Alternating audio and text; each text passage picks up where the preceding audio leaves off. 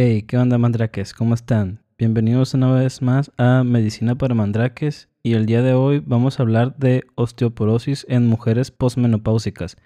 Recuerden que nos vamos a basar principalmente en la guía de práctica clínica, así que comenzamos. La osteoporosis se caracteriza por una disminución de la masa ósea y deterioro de la microarquitectura del tejido óseo, con un consecuente incremento en la fragilidad ósea y una susceptibilidad a fracturas.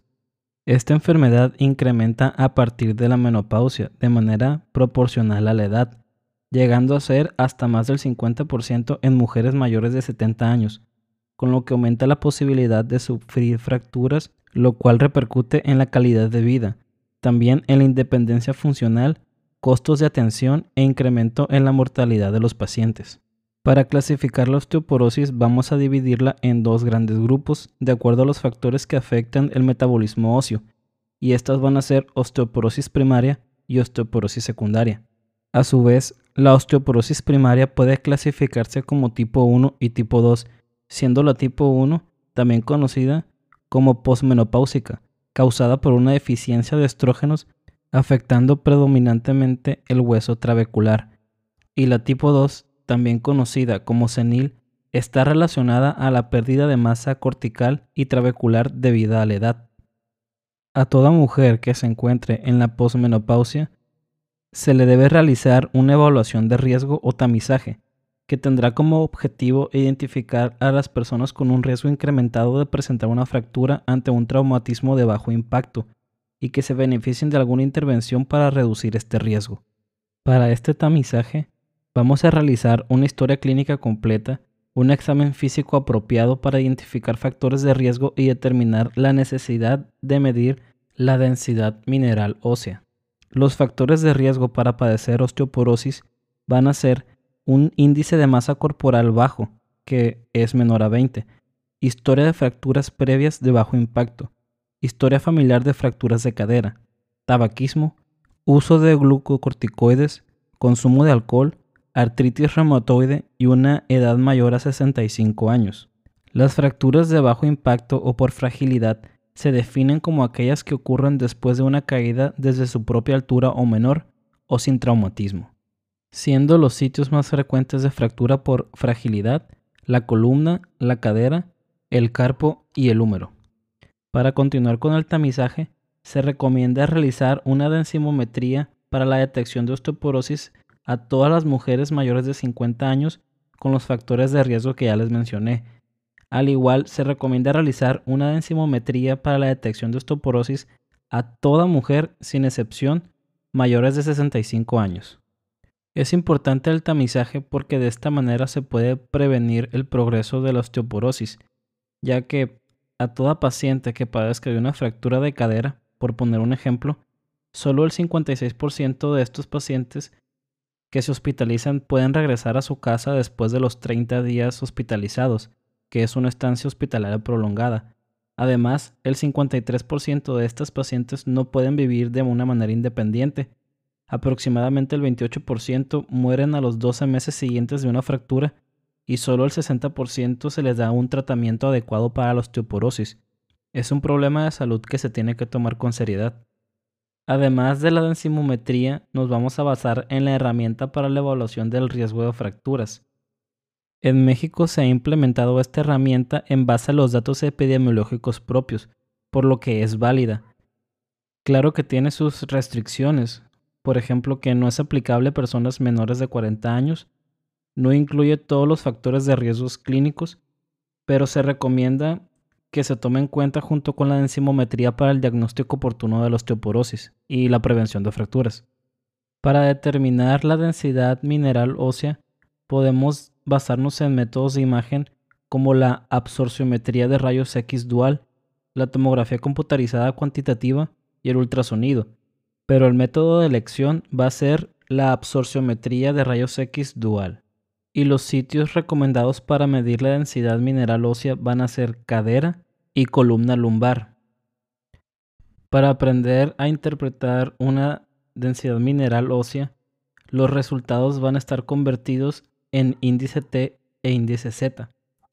El índice T representa el número de desviaciones estándar respecto a un adulto joven, sano, del mismo género y la misma etnia. Y el índice Z representa el número de desviaciones estándar respecto a un adulto sano de la misma edad, género y etnia. Entonces, la única diferencia del índice T y el índice Z es que en el índice T se va a comparar con un adulto joven y en el índice Z se va a comparar con un adulto de la misma edad. Para decir que una densimometría ósea es normal, debe tener un índice T menor de 1. Si el índice T es de menos 1 a menos 2.5, se diagnostica como osteopenia. Pero si el índice T es menor a menos 2.5, entonces podemos dar el diagnóstico de osteoporosis. Ahora que conocemos los valores normales de una densimometría ósea, vamos a los criterios diagnósticos. A todo índice T de menos 2.5 o menor en la columna lumbar, cadera total o cuello femoral, se diagnostica como osteoporosis.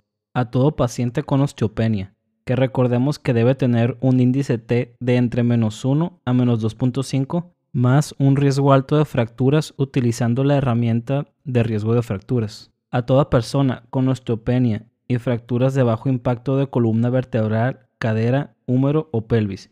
Y clínicamente se puede hacer el diagnóstico de osteoporosis si hay fractura de bajo impacto en ausencia de otros desórdenes metabólicos óseos. El tratamiento preventivo va de la mano con el tratamiento farmacológico. Las acciones que se deben tomar para este tratamiento es la ingesta adecuada de calcio, de aproximadamente 1000 a 1200 miligramos diarios, una ingesta adecuada de vitamina D, de 600 a 800 unidades diarias, una dieta balanceada con adecuada ingesta proteica, aproximadamente 0.8 a 1 gramo al día, una actividad física constante y permanente, ejercicios de resistencia para mejorar fuerza y masa muscular, ejercicio para mejorar el equilibrio y minimizar caídas, evitar tabaquismo, evitar ingesta de alcohol y eliminar riesgos potenciales para caídas. Ya que hablamos de la prevención y el tratamiento no farmacológico, también debemos preguntarnos cuándo es oportuno iniciar un tratamiento farmacológico. La guía nos habla que el tratamiento para la osteoporosis en mujeres posmenopáusicas está indicado en presencia de osteopenia con una densidad mineral ósea baja e historia de fracturas de bajo impacto ya sea en vértebra o en cadera, o en aquellos con un índice T de menos 2.5 o menor en columna o en cuello femoral. El tratamiento principalmente son los bifosfonatos. Estos se van a unir particularmente a los sitios de remodelación ósea activa y van a reducir la actividad de la reabsorción ósea por los osteoclastos. La lista de los agentes farmacológicos utilizados para tratamiento de osteoporosis posmenopáusica son alendronato de 10 a 70 miligramos al día, risedronato de 5 a 35 miligramos al día, ácido soledrónico 5 miligramos IV anual, raloxifeno 60 miligramos al día, denosumab 60 miligramos subcutánea cada 6 meses, calcitonina 200 unidades intranasal al día y el teriparatine 20 microgramos subcutáneo al día. Como son varios medicamentos, cada uno tiene que tener sus consideraciones. Por ejemplo, los bisfosfonatos orales deben ingerirse en ayuno y con abundante agua al menos 30 minutos antes del ingeste de alimentos. Además, estos deben evitarse en presencia de hipocalcemia y no se recomiendan cuando un paciente tiene una tasa de filtrado glomerular menor a 30 mililitros por minuto. Se debe considerar el tratamiento con raloxifeno en pacientes con alto riesgo de fracturas vertebrales sin síntomas vasopresores, sin historia ni factores de riesgo tromboembólico y factores de riesgo de cáncer de mama. El denosumab, el ácido soledrónico y el teriparatine son opciones consideradas en personas con alto riesgo de fractura que tengan contraindicaciones o que no puedan implementar la medicación oral como terapia inicial. El uso de estrógenos solo se recomienda para la prevención de la osteoporosis en mujeres no adultas mayores con riesgo alto de osteoporosis y en aquellas en las que el tratamiento estrogénico no esté contraindicado. Todo tratamiento para la osteoporosis debe estar en constante monitoreo ya que la respuesta al tratamiento es importante para identificar a las personas que pueden requerir un cambio debido que hasta una sexta parte de las mujeres que toman alendronato continúan con pérdida ósea. Y bueno chicos, a manera de resumen, recuerden que para el diagnóstico de osteoporosis en mujeres posmenopáusicas se deben identificar los factores de riesgo, que son índice de masa corporal bajo, historia de fracturas de bajo impacto, antecedentes de padres con fractura de cadera, uso de glucocorticoides, artritis reumatoide, tabaquismo, ingesta excesiva de alcohol, menopausia temprana, riesgos de caída y pérdida de estatura o sifosis. Recuerden que la fractura de bajo impacto es toda aquella fractura que se da cuando un paciente se cae desde su propia altura o menor o no hay antecedente de un traumatismo. Recuerden que la densimometría ósea se le va a realizar a toda mujer mayor de 65 años sin excepción y a toda mujer menor de 65 años con los factores de riesgo. Recuerden el índice T y el índice Z. El índice T nos va a dar el diagnóstico ya sea de osteoporosis, osteopenia o normal. Para determinar la osteoporosis, el índice T nos tiene que dar un valor de menos 2.5 o menor. De menos 1 a menos 2.5 nos da el diagnóstico de osteopenia y a la osteopenia con un riesgo alto de fractura podemos dar el diagnóstico de osteoporosis. Recuerden que el tratamiento no farmacológico también es preventivo, como ejercicios de resistencia, ejercicios de equilibrio, prevención de caídas ingesta diaria recomendada de calcio, vitamina D y proteínas. El tratamiento farmacológico básicamente es con bifosfonato oral, ya sea alendronato o risendronato, para todo paciente con riesgo bajo o moderado de fractura. Para todos los pacientes con riesgo alto de fractura, nos vamos a basar en los bifosfonatos intravenosos, como el ácido soledrónico.